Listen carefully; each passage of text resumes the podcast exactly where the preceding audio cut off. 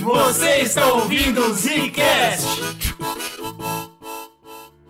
A Segunda Guerra Mundial foi o maior e mais destrutivo conflito da humanidade, envolvendo vários países, deixando milhões de vítimas.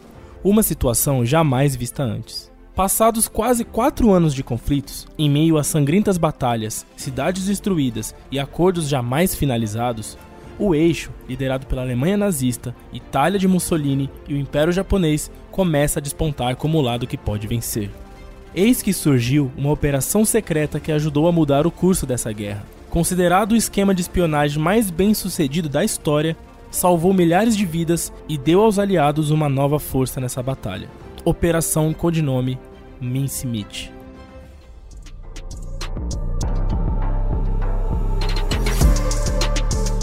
Está começando mais um Zcast no bagulho. Quem fala é o General Brunão Catalão. Estamos em pleno 1943 e eu estou vendo vários países aí diferenciados. Eu acho que assim, tem que estar tá vendo, tá ok? Guten Tag! Nossa. Aqui Chegou quem o fala chucrute. é o General Slowstein da Bahia Viera. Junto com os meus amigos aqui do eixo, nós tomamos a Europa toda e estamos vencendo a guerra. Eu quero ver vocês aguentar a Bahia Viera. Eu quero ver. Aqui quem fala é o General Eugene, do MI6. O ano é 43 e a situação tá péssima. Quem mandou ter a França como aliada? Eu sei que a Europa tá sendo toda tomada e eu preciso fazer alguma coisa urgente pra mudar esse status e talvez chamar o tio Sam pro nosso lado pra ver se ele sai de cima do muro, igual essa Espanha aí, né? Olha, veja bem, o muro tá confortável. Os caras são nazistas. Mas assim, os caras são nacionalistas, cara. Acontece, a Vocês vida estão se é apegando difícil. muito a nomes, nomes. É, cheio de negócio. Agora daqui a pouco é tudo machista. Tudo é Começa isso assim. agora pra vocês. Que isso? Tudo é gente? red pill, tudo é toma no- A gente aqui tá indo muito bem nessa guerra, entendeu? Porque quando começa a batalha, a gente já faz uma aliança regional, né? Seja pela ameaça, ou seja aí pelo poderio militar que a gente tem. E aqui, os nazistas que anexaram a Áustria, né, Pra ficar grandão, começaram a expandir, tomando territórios com a famosa Blitzkrieg, né, que são as guerras relâmpago. É uma doutrina militar aí criada pelos alemães que se utilizam de forças militares móveis, como tanques de guerra, que são rápidos, mais leves. E aí a gente consegue fazer uns ataques surpresa nos caras e ninguém tá esperando por esse ataque, a gente vai tomando tudo. Foi nessa brincadeira que entre 39 e 40 ocupamos a Polônia, a Dinamarca, a Noruega, a Bélgica, a Holanda, a Iugoslávia, a Grécia e também os amiguinhos dos aliados, a grande França. A França foi caiu rapidinho, É, foi mais rápido. tomou de graça. Eu tô aqui de boa, né? Olhando as movimentações das tropas, enquanto lá no Sudeste Asiático eu vejo o Japão ficando grandão e invadindo Deus e o mundo. Mas deixa eles lá, né? É melhor que eles se empolguem por lá mesmo que ajuda o pai aqui. Escuta, só pra eu entender, você tomou a Espanha já ou ainda não? Não, a Espanha é outra historinha. A Espanha tá no processo, tá? A gente tá vencendo essa guerra na diplomacia. Não, ninguém toma Espanha, cara. Espanha é gigante. Deixa comigo.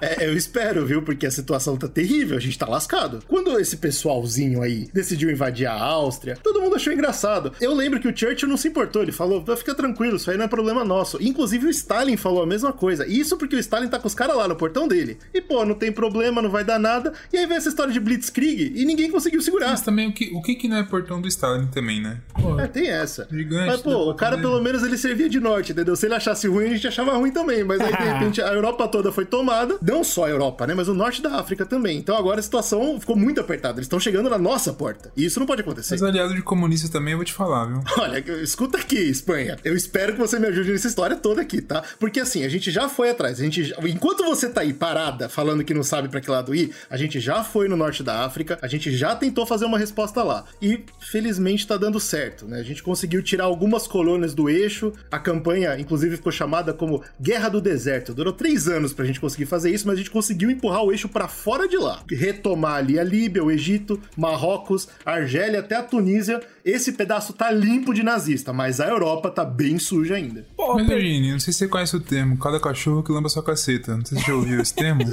É, eu tô, Mas tô ele sentindo é- a caceta. A gente fez de tudo pra tentar manter o norte da África ali. Isso vem desde a época da Primeira Guerra Mundial, que a Alemanha se lasca completamente. Antigamente, a Alemanha, junto com todos esses hipócritas da Europa, tinha várias colônias na África: Togo, Camarões, Namíbia, Tanzânia. A gente minerava à vontade lá, era ferro, vinha tudo pra alimentar, né, nossos trabalhos aqui. E aí tiraram tudo da gente de graça. Depois que na perder uma guerra, é claro, né? Mas isso aí a gente disfarça. E agora que a gente tava ganhando, ficando gigante, resolvemos então tomar de volta várias das colônias ali da África e vem os caras lá retomar de novo. Isso é um problema, cara, porque não só humilha a gente novamente, tirando as nossas colônias, e também começa a pintar um monte de tropinha, de barquinha ali dos caras no Mediterrâneo. Isso tá errado. Uma vitória foi o suficiente? É claro que não. A Europa ainda tá cheia de nazista. Mas a Inglaterra se cresceu e agora o Churchill tá com o papinho de trazer a batalha para cá. E eu acho isso ótimo. Inclusive, eu, como grande general, quero entrar de frente contra esses malucos. A questão é que é a seguinte: os aliados têm que ajudar. Não adianta ser só a Inglaterra. E o Roosevelt vai ter que ser convencido de uma forma ou de outra. É, mas esse papo também de depender dos outros eu acho complicado. Eu acho que assim, se eu fosse a Inglaterra, ficaria na minha. Tranquilo.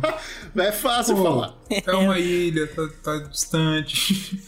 Você podia ficar tranquilo, cara. Você quer arrumar briga com os cachorro grande, o cara tá fazendo pelo povo dele, cara. Você Tem quer isso. saber por quê? Porque eles não quiseram ser aliado nosso. Pior que é mesmo. Vocês são muito ressentidos, cara. Que isso. E outra coisa, hein? Fica na sua aí mesmo. Que nós vamos bater nessa porta dessa ilha rapidinho vamos deixar vocês vivos por misericórdia. Agora é o seguinte: não adianta você pegar o Roosevelt, não, que ele só quer ganhar dinheiro nessa história. Duvido muito que ele entre nessa guerra. Agora vamos lá. Não, achei que era eu esse daí, desculpa. O Roosevelt também? Não vai, cara. O no- o nosso líder supremo, entendeu? O Führer, ele é muito inteligente. Ele já cantou essa bola. Metade dos caras lá gosta de nós também. E a parada aqui é o seguinte: em 1940, quando a Itália resolveu declarar guerra e entrar junto com a gente nessa batalha, eles ficaram responsáveis ali por manter o norte da África, né? Que já tinha sido tomado e a gente tava focando muito mais na Europa nesse momento. Porém, é aquela coisa, né? Mussolini, né, mano? E seus capachos. Os caras não são, assim, um nível exemplar de exército, né? De operação militar. Porque quando os britânicos chegaram com a tal da Operação Compasso lá no norte da África começaram a arregaçar os Itália, a gente foi lá e mandou um salve, né? Ô, vamos mandar umas tropas aí pra ajudar vocês aí no, no esquema. Mas o Mussolini querendo impressionar o Führer, falou: não, eu, eu seguro, eu aguento. Não teve jeito. Começou a perder país, começou a perder colônia. Chegou, inclusive, a ser enviado pro norte da África o décimo exército alemão, intitulado Africa Corps. E chegou pra ajudar, mas já era tarde. Perdemos o norte da África, tava impossível retomar aqueles territórios e a gente percebeu então que, com isso, os aliados estavam de cara pro Mediterrâneo novamente, né? Aquilo que eles tinham perdido, toda a parte do Mediterrâneo. E agora nossa prioridade número um é fortificar e fazer a manutenção do poder dentro do território europeu. Em cinco semanas, 100 mil soldados britânicos irão atacar a costa do sul da Sicília. Infelizmente, os nazistas estão cientes de nossas intenções. Então, vamos pregar uma peça no Hitler.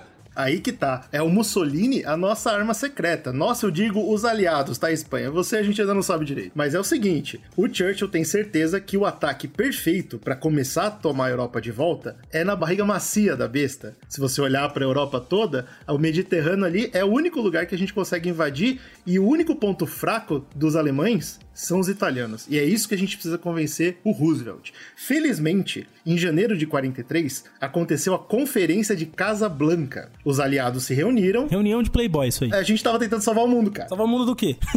Adivinha?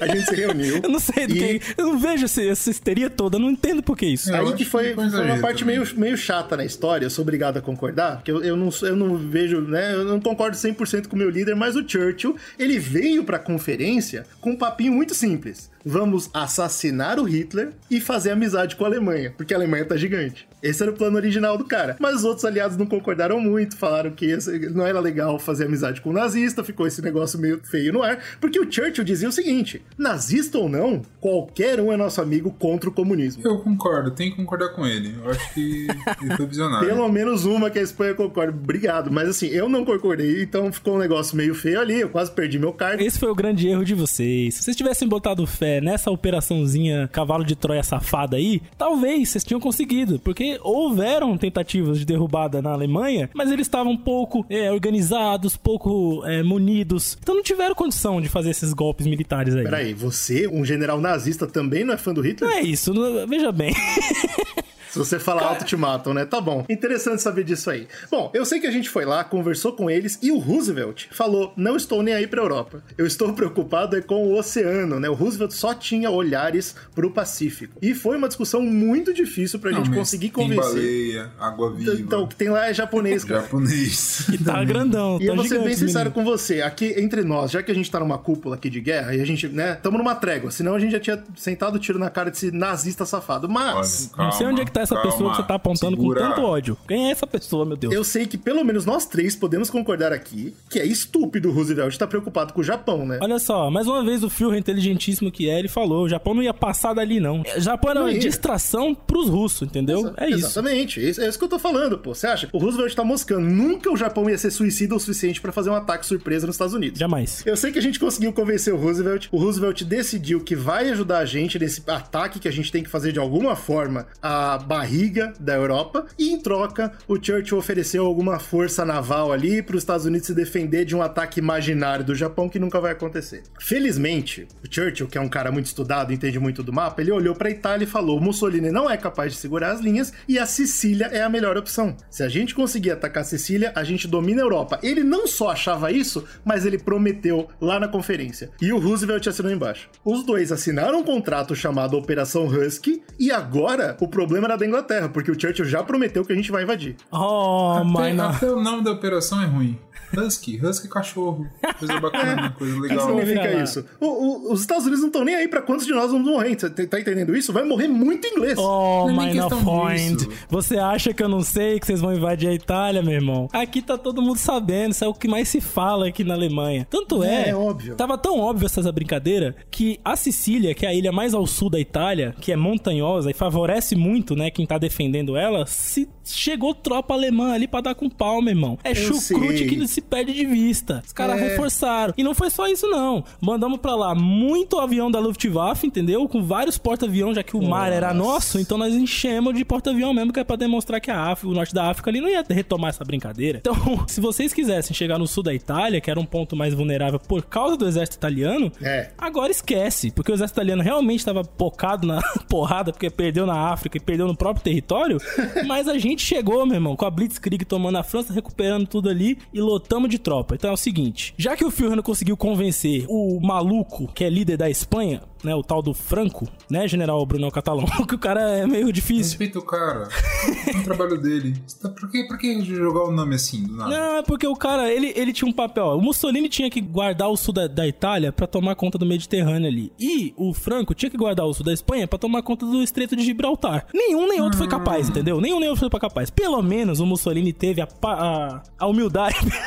Pelo menos o Mussolini teve a humildade, entendeu? De deixar a gente entrar com as tropas no território dele e fazer o serviço. Agora, o porra do Franco não deixou. Por quê? Porque ficou com medo da Inglaterra dar um pau nele, dos Estados Unidos jogar isso. bomba, da França retaliar, entendeu? E aí é o seguinte: foi questionado várias vezes por superiores do exército alemão que o Hitler deveria negociar novamente com o Franco a nossa entrada lá, pra gente fechar de vez o Mediterrâneo e Gibraltar. Mas, nas palavras do Führer, ele disse que prefere que arranquem todos os dentes dele antes de ele sentar de novo pra negociar com o Francisco Franco. Mas eu acho que ele exagerou um pouco. Porque assim, a gente tem que entender, entendeu? Vamos pensar, a Espanha, junto com Portugal, que é um país vizinho, tava como? Completamente fudido, cara. Napoleão veio e fudeu nós. A França, eu acho que é a grande culpada, inclusive. Pô, mas faz uns 100 anos isso, cara. Mas é, fica, né? Quem bate esquece, mas quem apanha nunca esquece. É exato, é por isso que nós vamos dominar o mundo. Porque o Tratado de Versalhes É foi o maior tapa na cara da Alemanha.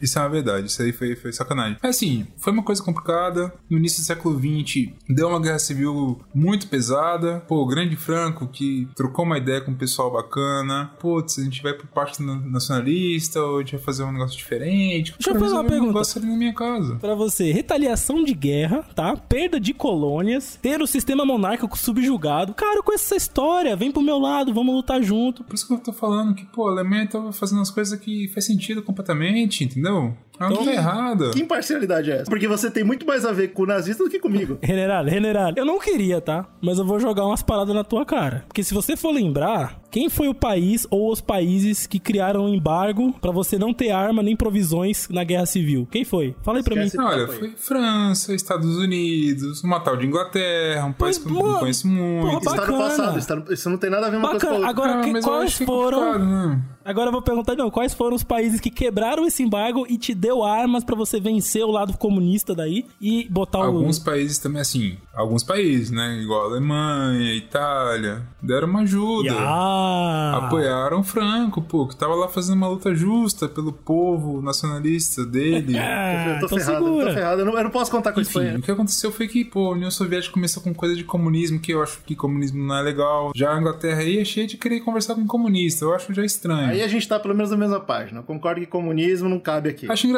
que você tá cheio de concordar, mas tem lá um grande escritor inglês, tal de George Orwell, não sei o que, que, que veio pra cá fazer bagunça, junto com a União Soviética. Não, não, não, não. O Ordon a gente não fala dele que ele foi expatriado. Mas esquece. assim, o ponto é que o Franco conseguiu ganhar, ele já com- comandou no, no Marrocos, é um cara que tem um, todo um histórico incrível, Relembrando, tá? Ganhou graças à ajuda do papai. isso é verdade. E aí ele começou a tentar uma ditadura muito bacana, muito bonita, incrível, a partir de 39. Mas assim, o Franco ele, ele entende que teve uma ajuda da Alemanha que foi bacana, que a Inglaterra não ajudou, né? Isso é uma Exatamente. coisa que eu acho curiosa, né? Eu ia até criticar essa história de, de ditadura, mas ultimamente a gente tem feito umas amizades que eu, eu não posso falar nada. Se o inimigo estiver esperando por nós naquelas praias, a própria história vai desviar os olhos do massacre. Acho que vou vomitar. O Führer gostava tanto ali da vassalagem do Franco que até propôs pra ele um tratado de que a Espanha assumiria o mesmo fuso horário de Berlim em 1942. E o Franco aceitou, cara. E tá até hoje. Não. Tá até hoje, Isso é cara. uma coisa bacana. Mas assim, vassalagem eu acho que foi pesado. Se não for vassalagem, entra na guerra. O cara tá no horário da Alemanha. Mas é porque a Alemanha tá por ali. Eu tô mais perto. Mas não é nem questão disso. Foi proposto um tratado, tá? O Franco aceitou. É diferente desse imperialistazinho aí que quer te obrigar às coisas, viu, Espanha? Então vem Eu não quero obrigar. O nosso jeito é só Eu melhor. acho que nessa situação o que a gente entendeu é assim: vamos vender pros dois. A gente não quer também se intermeter. Esse é o teu problema, general Brunão Catalão. Esse é o teu problema. Daqui a pouco você vai perder a Catalunha também com esse papinho seu aí, entendeu? Nessa situação toda, uma coisa que aconteceu que foi muito legal é que ficou um ambiente legal pra ter espião de todos os lados. Eu desconheço, Isso é papo de burguês safado, hein? Você tá gostando é do dinheiro que tá entrando aí na Espanha porque tá tendo espião de tudo que é lado aí. Tá virando bagunça isso Que aí. papo é esse? que A Inglaterra não reconhece a presença de espiões em nenhuma A nação. Alemanha Mas, assim, reconhece que a presença de espiões na Espanha. Se tá? o fuso horário não foi o suficiente pra explicar pra Inglaterra de que lado a Espanha tava, o fato deles estarem falando alemão como segunda língua, acho que foi o suficiente daí. Porque tinha uma galera que era muito amiga do Franco, e eu entendo completamente. Pressionou ele pra caramba, falou: e aí, esses comunistas? Porque o negócio não é com você, Inglaterra, entendeu? Às vezes você acha que é com você, mas não é. Não tem nada a ver, pô. A Você Ale- a Inglaterra se sente centro a do gente. mundo, cara. Eu acho que tudo é sobre É, ela. Ela vacilou com a gente, mas a gente não tá, tá- tá de boa. O negócio é contra o comunismo, entendeu? Pô, você tá com um governo é, nacionalista, a galera chama de fascista, mas eu acho que é muito forte. Acho que nem, nem por aí também. Nacionalista, legal. Deus em primeiro lugar. Quando você fala assim, eu acho bonito, mas eu acho que você tá me enganando. A galera ficou lá em cima do Franco, eu vi, sabe? Então a gente fez um negócio família, um negócio tranquilo, que é o quê? Galera, quem que tá afim de lutar contra o comunismo? Então foram voluntários, entendeu? O Franco eu não- gostei, eu não gostei pegou porque ninguém. a gente também tava lutando contra o comunismo. Olha só que interessante, a coisa É, ficou meio curioso, alinhada, né? curioso. Porra, o bacana. também não gosta, tá Não, todo peraí, é voluntário quer dizer que não é oficial. Não, imagina, o Franco vai pegar alguém e falar, vamos lutar, não. Não tem problema, mas eu quero saber onde é que estão os, os voluntários pros aliados. Eles foram lutar contra o Stalin, né? Foi muito bonita, ela chamava Divisão Azul, com porra, um uniforme azul bonito, bacana. Depois mudou um pouco pro uniforme nazista, talvez, com uma bandeirinha da Espanha, talvez aconteceu. Foi tudo espontâneo isso Isso aí. não é milícia, não. Aí cada um dá o seu nome, né? Mas aqui não. Eu, assim como a Inglaterra, fiquei um pouco pé atrás, achando que será milícia também. Mas assim, como foi um movimento espontâneo, a gente adorou, né? Pô, por que não? Tá ajudando a gente no front eu- eu-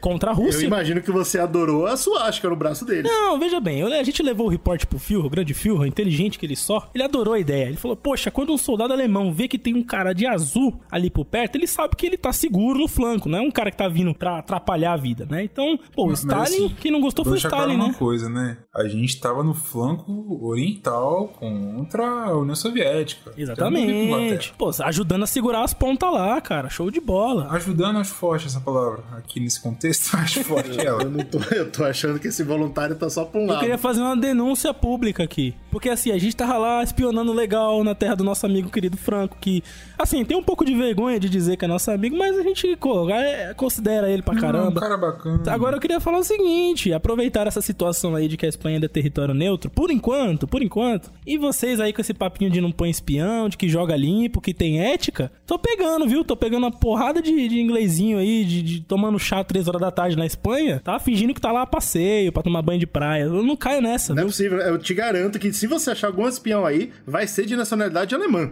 Ha, ha. Eu não, eu não quero também me envolver muito, porque até porque pra mim não importa, mas assim, eu vi uma galera tomando chá com leite. Chá com Ó, leite. se é o cara bizarra. falar que ele é nascido na Alemanha e ele foi treinado pela MI6, é mentira dele. Eu estou aqui dizendo que a gente não está contratando alemães que são contra o regime nazista como espiões duplos. Isso eu tô dizendo aqui já, desde E já. eu não te desminto. Independente da ajuda espanhola, que obviamente não vai acontecer, mas a gente vai tentar dar um jeito nisso, de uma forma ou de outra, o Roosevelt já deixou claro, vai rolar invasão. Em julho, a gente vai atacar a Sicília. Por enquanto, o plano que a inteligência tá bolando é jogar um corpo com documentos falsos indicando uma possível invasão da Grécia para enganar os nazistas.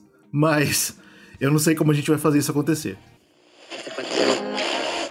Entra então para a história um homem chamado Glindwin Michael. Glindwin havia morrido nas ruas, um possível caso de suicídio. Sua idade e porte físico, bem como sua situação de anonimato, o faziam o candidato perfeito para a execução do plano. Mas a inteligência britânica tinha que agir rapidamente. Além do ataque à Sicília ser iminente, o corpo de Glindwin já estava nos primeiros estágios de decomposição. O plano original de soltar o corpo de um avião foi rapidamente descartado, já que o impacto com o mar desintegraria o corpo de Glindwin. Com a alternativa, um submarino seria utilizado.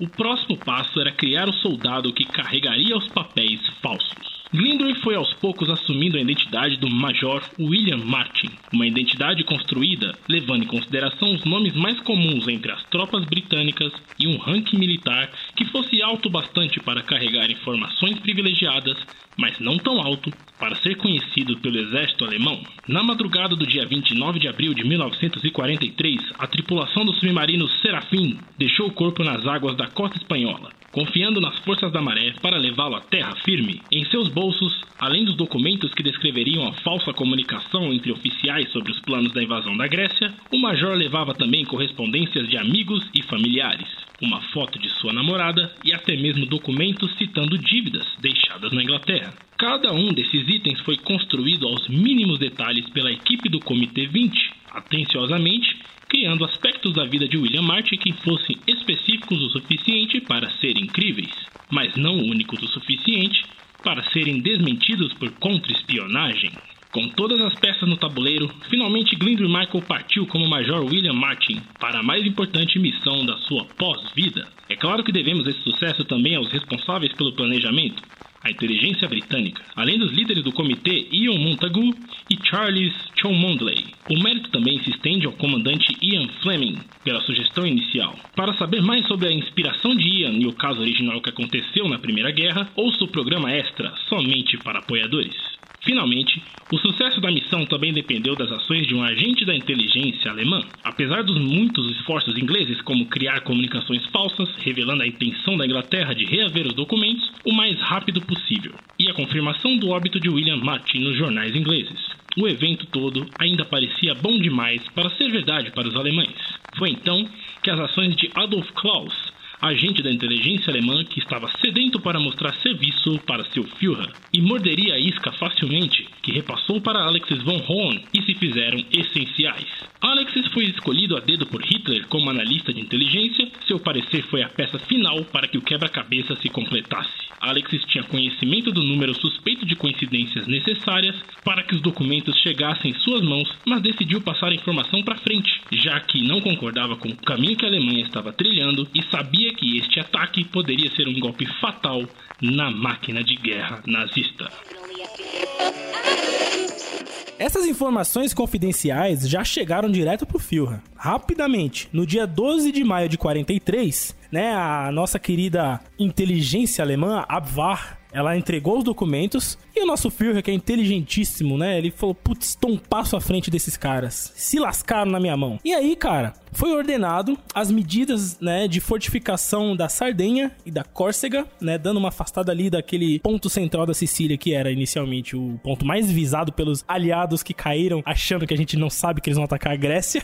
e obviamente o nosso querido marechal de campo Erwin Rommel, que lutou para defender a África, infelizmente não deu certo, mas ele voltou. É, ele voltou? Que coisa Voltou boa, porque, cara. né, Mussolini entregou a paçoca lá, mas ele veio aqui pra não deixar entregar a paçoca na Grécia. Ele foi logo pra um destacamento lá em Atenas, liderar o grupo do exército alemão que ia fortificar nosso território grego. Afinal de contas, pô, a gente quer defender a nossa Grécia antiga, nossas artes. Tô gostando de ver. Inclusive, eu só queria adicionar muito aqui o nosso agradecimento à Espanha, viu? Porque nada disso Não, foi possível veja sem bem, vocês. Eu vi um Deveras. papo, mas eu, Eu, também tô, eu tô sei nada. arrependido de ter pensado mal de vocês. de Na hora que essa informação chegou na Itália, o Mussolini ficou louco, né? Porque quando descobriu que a gente tava movendo mais de 90 mil soldados da- saindo da Itália, direto pra Grécia, mais duas divisão Panzer que estavam saindo da Pera, frente pera, pera, russa. 90 mil? É, 90 você tá achando pouco? Então veja essa, segura essa aqui, segura essa aqui. O Führer em pessoa mandou uma mensagem pro fronte russo e mandou tirar de lá duas divisão Panzer da Blitzkrieg pra trazer pra Grécia, rapaz. Vocês não vão entrar nunca. Não é possível, não, não é possível. A gente só fica assim meio preocupado, né? Porque tá querendo estourar uma guerra lá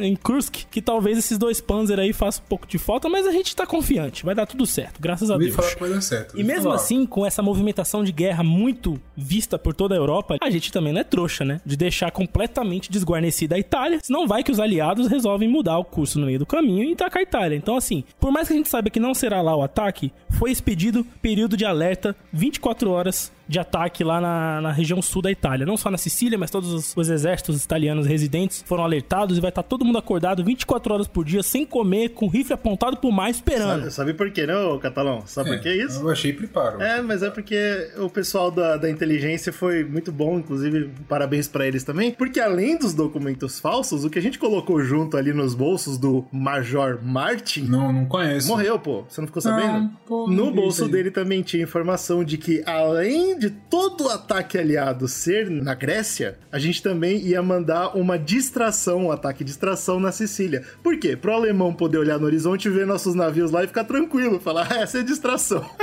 Eu não caio no seu papinho, não, General, General Eu- Eugene. Porque eu sei que o Churchill não é tão cruel ao ponto de mandar homens pra morrer de graça como o Isca, tá? Eu sei muito bem o que a Inglaterra vai fazer. Agora eu tô chorando de tristeza. Não tem problema, porque a Sicília estava sob responsabilidade do 6 Exército Italiano, comandado pelo general Alfredo Guzzoni. Ele prometeu diretamente pro Führer, olhando no olho do grande líder desse novo mundo, que ele, junto com cinco divisões da Guarda Costeira, não deixaria penetrar nenhum ataque surpresa da Esse Inglaterra. cara era bom, esse cara era Ô, bom. Baia Vera, você, você deixou a Itália na mão dos italianos, foi isso? Então, veja bem, o Führer, pra garantir, pra dar aquela garantida legal, pegou umas tropas que estavam mais espalhadas ali pelo miolo da Europa e mandou dar uma fortificada lá junto com o Alfredo Guzzoni, entendeu? Então, forças alemãs armadas chegaram por lá, alguns granadeiros também, e Então uma... são italianos mais algumas tropas. É, tá algumas dizendo. tropas alemãs pra dar aquela fortificada, né? Um- Uma delas a divisão blindada, a famosa divisão blindada de Hermann Göring, também tava na, na região dando aquela, né?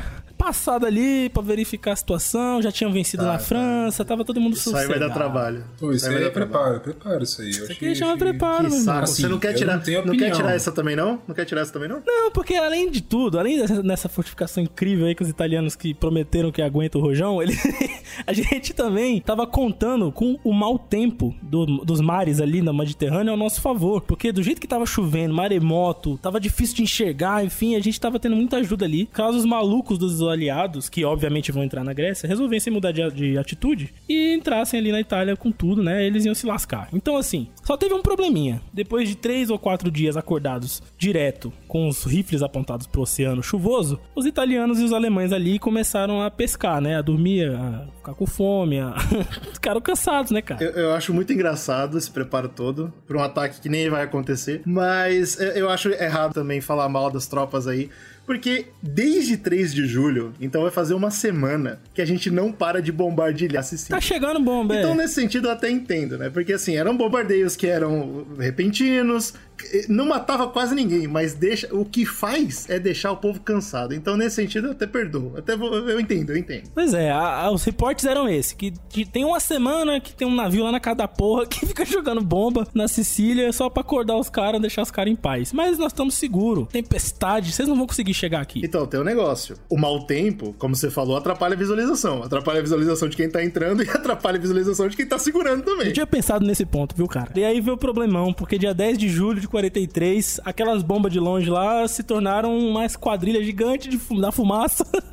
cheio de navio, avião e tropa chegando. E no dia 10 de julho foi enviado um aviso para Berlim. E a mensagem dizia o seguinte: começou o ataque na Sicília. Ele encontrou grande resistência, mas as lutas prosseguem. Engraçado, porque o aviso que chegou no Churchill no mesmo dia não foi esse, não. Foi falando que a operação chamava Mince Meat, né? Que significa carne moída. Em função aí do nosso herói aí, que foi escolhido para fazer o trabalho dele. Engraçado, o, o aviso que chegou foi o contrário: foi carne moída engolida com sucesso. Anzol e tudo.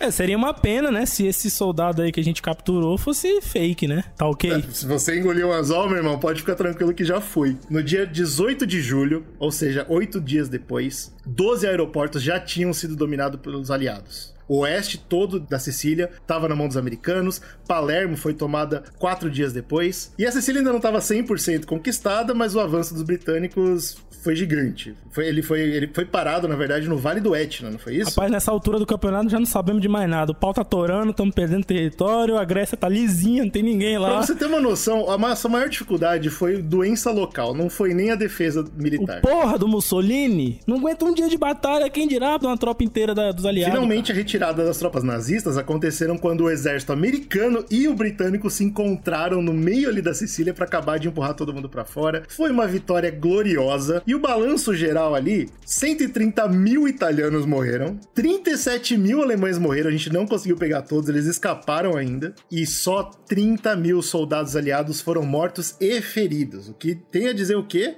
Foi um ótimo número pra gente. A gente estava preparado para mais de cinco vezes esse número de casualidades. Seus monstros, comemorando números de morte, seus monstros. E outra coisa, hein? Não morreu mais alemão porque não tinha. Nós tiramos de lá também.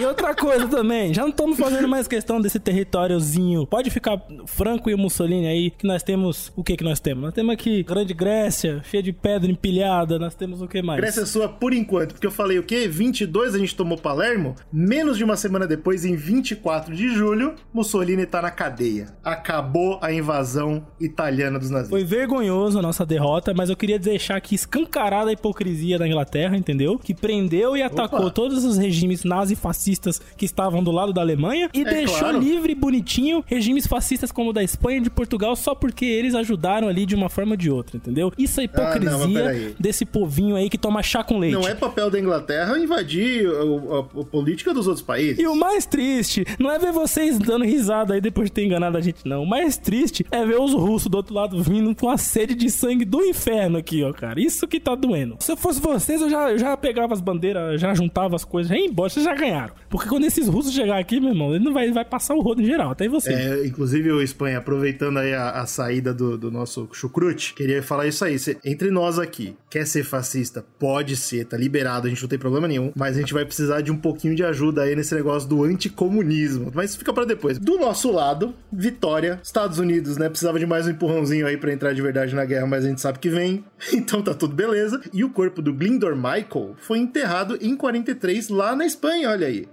e ainda foi enterrado como William Martin. 55 anos mais tarde, então demorou muito, foi só em 98 que a gente teve a boa vontade de voltar lá na Espanha e alterar a lápide dele para colocar uma nova inscrição dizendo que o nome verdadeiro dele é Glindor, né, cara? Isso demorou um pouco aí, falha nossa acontece. É impossível estimar quantas vidas inglesas o Glindor salvou. Não só ele, mas a operação, né, cara? É indiscutível que ela foi um sucesso e que a participação do Glindor foi fundamental. Por seu serviço, ele vai ser para sempre lembrado como o soldado que não existiu.